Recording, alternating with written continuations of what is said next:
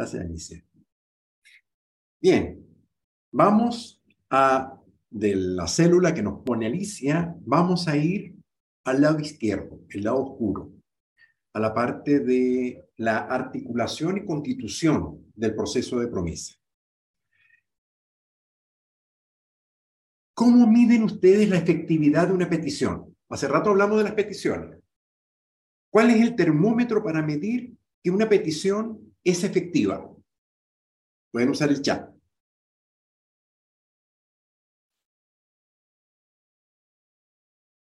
Sí, antes que los resultados. Cuando yo voy a hacer una petición, te voy a pedir algo. ¿Qué determina que mi petición estuvo bien hecha? Que me lo aceptas, que me dices que sí. Es muy simple. El, sentido de construir la petición es que tú al final me digas, sí, Miguel, hagámoslo. Sí, Miguel, te lo mando. O sea, el sí que constituye finalmente el clic de la promesa es el propósito principal de hacer la petición y al final es lo que me mide la efectividad de la petición que estoy haciendo. Si no logro ese sí, algo ocurrió, algo está pasando. Puede ser que tenga que ver con la manera como he hecho mi petición, la, con la forma, a lo mejor los elementos, algo faltó en la creación y desarrollo de mi petición que el sí no fue logrado. Piensen cada uno en un espacio de petición en donde recurrentemente reciben un no o recurrentemente reciben una respuesta que no es la que esperan o un resultado que no les satisface. Un tipo de petición en donde recurrentemente no logran la respuesta positiva que esperan. Piénsenlo, escríbanlo. Conéctense con una petición que recurrentemente es denegada.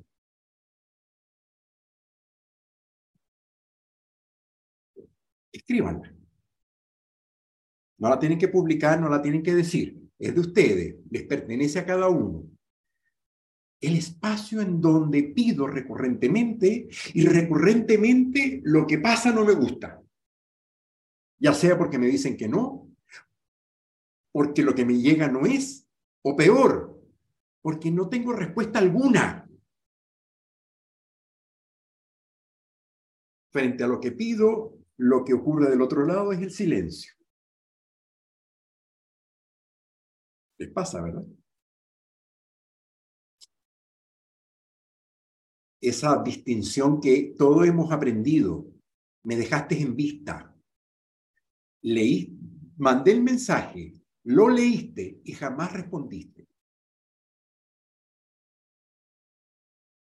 ¿Por qué pasa esto? ¿Por qué nos pasa? Yo les decía hace un momento atrás, en parte tiene que ver con la necesidad de revisar la forma como hacemos peticiones. Y en este caso queremos concentrarnos en uno de los elementos de la petición, la creación de contexto. Es un territorio oscuro, es un territorio donde no tenemos mucha práctica. Probablemente todos alguna vez hemos estado en una charla, un curso, hemos leído libros sobre negociación y ejecución, no sobre creación de contexto. Un curso de creación de contexto, un libro de creación de contexto, como que eso no, no está, no, es parte de. Sobre todo porque además vivimos a una velocidad tal en donde estamos todo el tiempo necesitando resultados rápidos, respuestas rápidas, reacciones rápidas, y como que la creación de contexto termina siendo un territorio nebuloso del que nos acordamos cuando recurrentemente recibimos el no, la indiferencia o el silencio.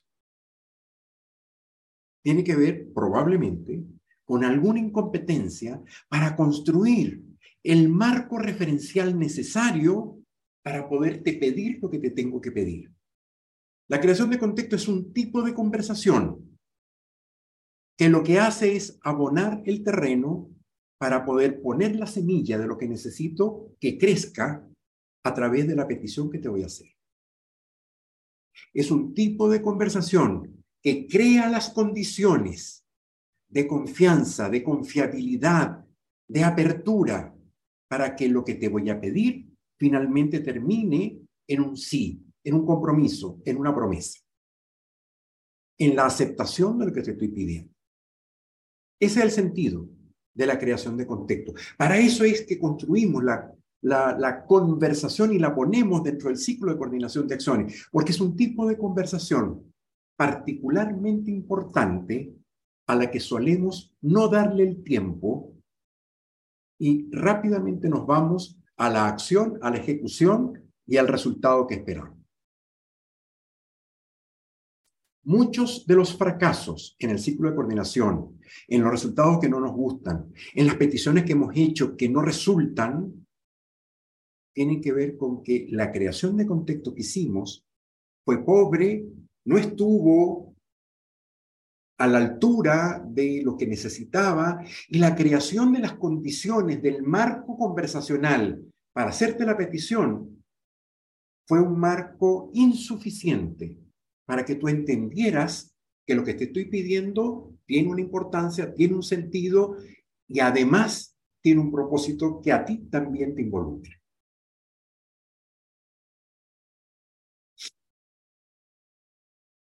La creación de contexto comienza con una inquietud, algo que me está haciendo falta, algo que necesito, a veces es un quiebre, a veces es un problema, es algo que estoy en este momento requiriendo. Me doy cuenta frente a un desarrollo, un resultado, frente a lo que está pasando en el equipo, frente al, al desafío de este año que está comenzando, frente a un tema familiar. Me doy cuenta de algo que ocurre, algo que está pasando, algo que yo necesito que pase.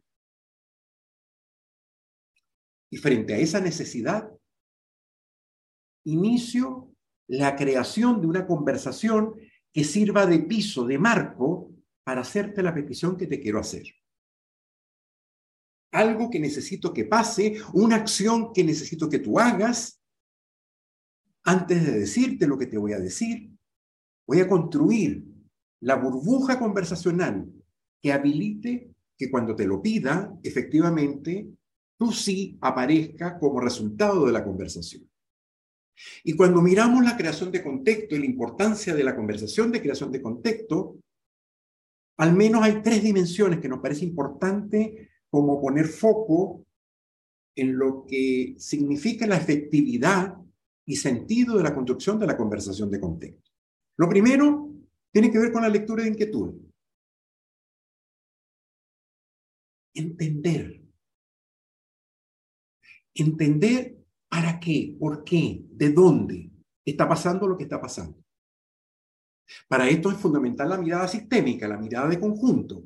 Tratar de mirar todas las piezas de lo que está ocurriendo de manera de hacer la identificación de lo que está ocurriendo con las posibles derivadas de solución y con los posibles protagonistas de la solución para hacer las peticiones a quien corresponde. A veces pedimos cosas a quien no tiene ninguna mirada o sentido de responsabilidad con lo que estamos pidiendo. Un sentido reflexivo sobre lo que está pasando. Un sentido incluso de dudar o de hacerme preguntas por el otro y por mí mismo frente a lo que está pasando. Esto de leer las inquietudes tiene mucho que ver con la capacidad de anticipación, con la capacidad de leer previamente el marco, el contexto de lo que está pasando para poder efectivamente, cuando te hago la petición, calce, caiga, haga sentido y se convierta en una derivada de ejecución y de desarrollo de una promesa. Hacerme preguntas por la persona a quien voy a hacerle la petición. ¿Qué le importa? ¿Qué le inquieta? ¿Qué lo anima? ¿Cuál es la fuerza con la que se pone? ¿Cuál es el grado de compromiso? ¿Hasta dónde puede llegar? ¿Cuáles son sus límites profesionales o emocionales? De manera que cuando hago la conversación, estoy en ese proceso de armar lo que es posible para que el otro pueda finalmente cumplir lo que le, voy a pedir.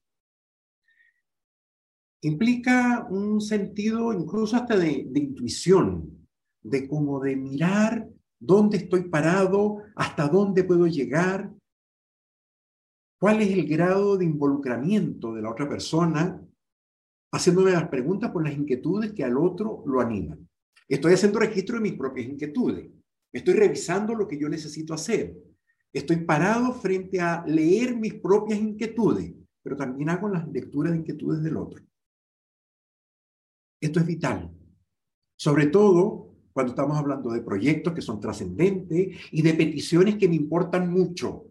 Si te voy a pedir un vaso con agua, te voy a pedir una taza de café, voy a pedir algo doméstico, probablemente no me preocupo mucho de las inquietudes, más allá de una sanidad sistémica del sitio donde trabajamos o vivimos. Pero si hay peticiones que son importantes, hacerse la pregunta por las inquietudes hace un, piso que hace que lo que voy a pedirte llegue en terreno fértil.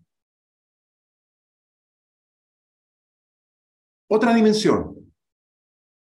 Con esta lectura de inquietudes, puedo articular entonces la, petición. A partir de esto, de identificar lo que me hace falta, de ver cuál es el problema que estoy teniendo y de la acción que necesito que ocurra, luego que he hecho lectura de inquietudes de a quién le voy a hacer la petición, armo mi petición. Ahí están, 12 elementos, no los voy a repetir. 12 elementos que me permiten ordenar.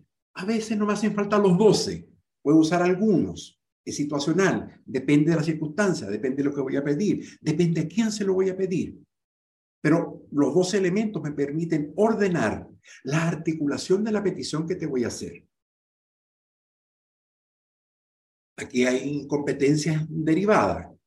Escuchar al otro, Escuchar no solo, como lo decía temprano Alicia, de la escucha activa en donde te comprendo, es también una escucha con sentido transformativo, en donde yo estoy disponible a cambiar y a transformarme, haciéndome escuchar como una competencia fundamental del acto de la conversación. Es una conversación en donde mi voz aparece, pero la voz tuya también. Y en donde la escucha, la indagación, la danza entre la proposición y la indagación están presentes para poder efectivamente articular la petición que te quiero hacer. Aparece otra dimensión que también nos parece importante, el sentido de seducción. ¿Cómo te enamoro para lograr lo que queremos lograr? ¿Cómo hago para seducirte en la idea que quiero construir contigo que se deriva en la acción que tenemos que hacer. Viene del sentido romántico.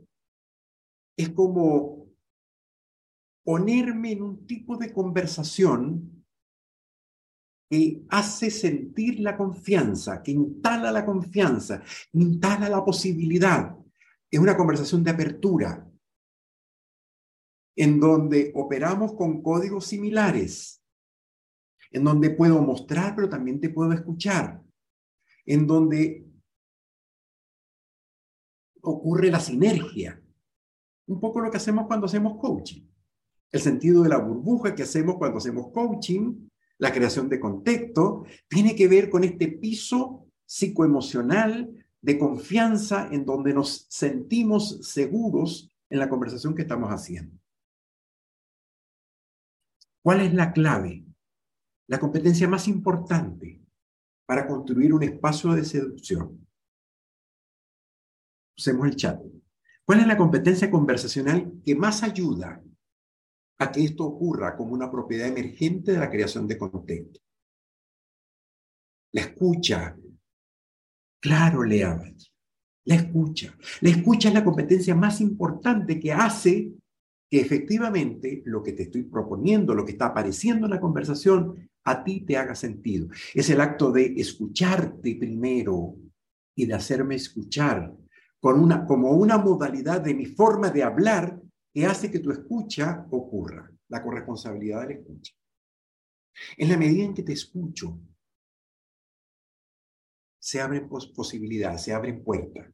Y cuando yo me siento escuchado, siento que mi voz importa, que yo importo y que lo que ocurra finalmente tiene algo de lo que yo aporté. La importancia de escuchar integralmente como piso fundamental para la creación de contexto.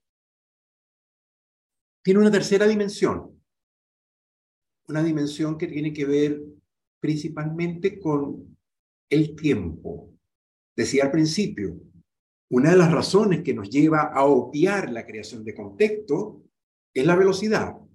Vivimos ah, con una necesidad de urgencia, como, como, que vivimos en la urgencia.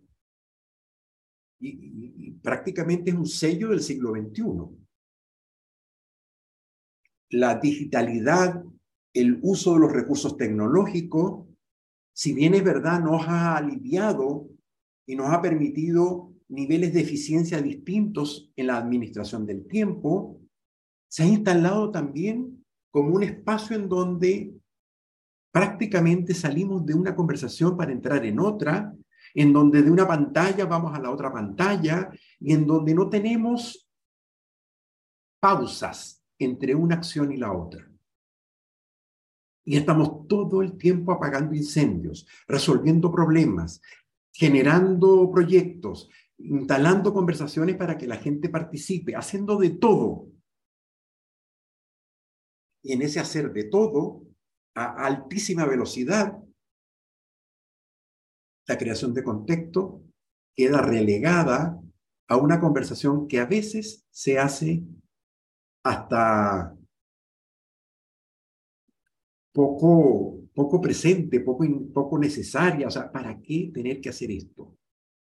Pero cuando me voy a los resultados, cuando miro la soledad del mando, cuando miro esta sensación de estar solo haciendo de todo, me doy cuenta de la importancia de involucrar a otros a través de la competencia del pedir y de la construcción de promesas compartidas en donde el sentido colaborativo descansa en la capacidad de tener efectividad en las cosas que pedimos. Y la creación de contexto viene siendo uno de los pilares para poder construir promesas eficaces. Y el tiempo tiene como también una característica en este caso, y que tiene que ver con cuánto tiempo le damos a la conversación de creación de contexto. ¿Cuánto, nos, ¿Cuánto tiempo nos damos para pensar en las inquietudes que el otro tiene? En ver qué es lo que necesita, qué es lo que está haciendo falta, en reflexionar sobre el sistema para poder entonces a partir de eso diseñar una conversación de creación de contexto que haga que finalmente el resultado sea que me digas que sí. Quiero pedirles que probemos que probemos esto, que nos vayamos a, a ensayar una conversación de creación de contexto.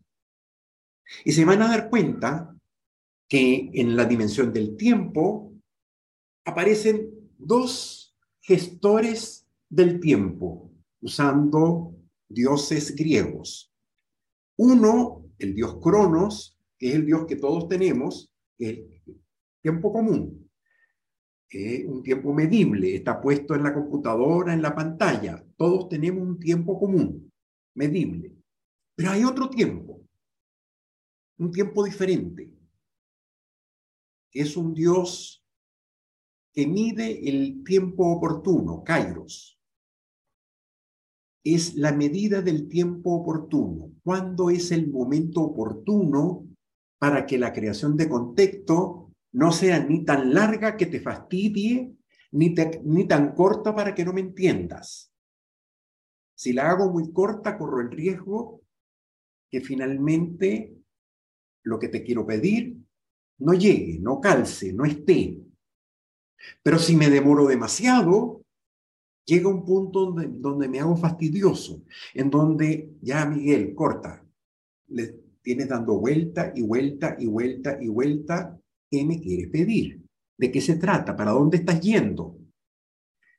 Cuando nos extendemos demasiado en la creación de contexto, corremos el riesgo de afectar el corazón del ciclo, es decir, empieza el otro a desconfiar del propósito de la conversación. O si me voy demasiado rápido, corro el riesgo de acelerar un proceso que necesitaba una cierta maduración y hay un punto en donde es un punto justo, el tiempo oportuno, en donde después que hemos conversado, cae o cabe la petición que te quiero hacer. Buena y mala noticia. La buena, tener conciencia del sentido del tiempo oportuno y construir entonces una cierta como competencia para darse cuenta cuándo es el tiempo oportuno. La mala, no hay receta. No hay receta, no hay un cronómetro que me mida, ah, listo, pin, ya, ahora es el tiempo oportuno. No existe. Hay que aprender a, de acuerdo a la persona, la, la, situación, lo que quiero pedir es en el equipo de trabajo, es con mi pareja, es con mi hijo adolescente, con quién estoy haciendo esta conversación de contexto para, a partir de eso, poder instalar el momento en donde después que hemos conversado y que se ha creado las condiciones, aparece, ¿sabes? Frente a todo lo que hemos hecho, lo que necesito pedir es lo siguiente, dos puntos, y va la petición.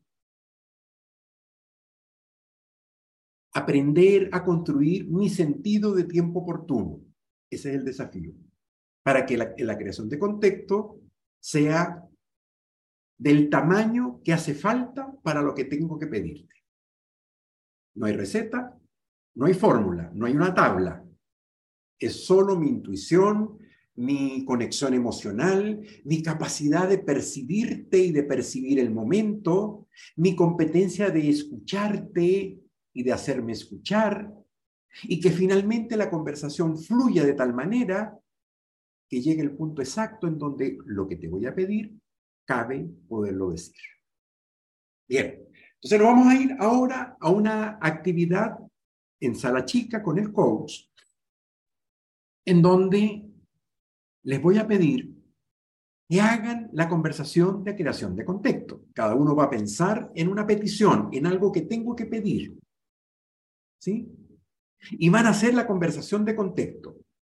Es decir, van a escuchar la inquietud, van a hacerse preguntas por la inquietud mía y del otro, van a generar las condiciones de seducción necesarias, van a ordenar las piezas de lo que tendrían que pedir dada la necesidad que están teniendo, pero es, ojo, advertencia, es una conversación de creación de contexto.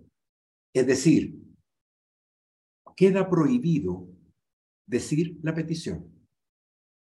Solo creación de contexto sin decir la petición. Esa es la condición de, esta, de este ejercicio.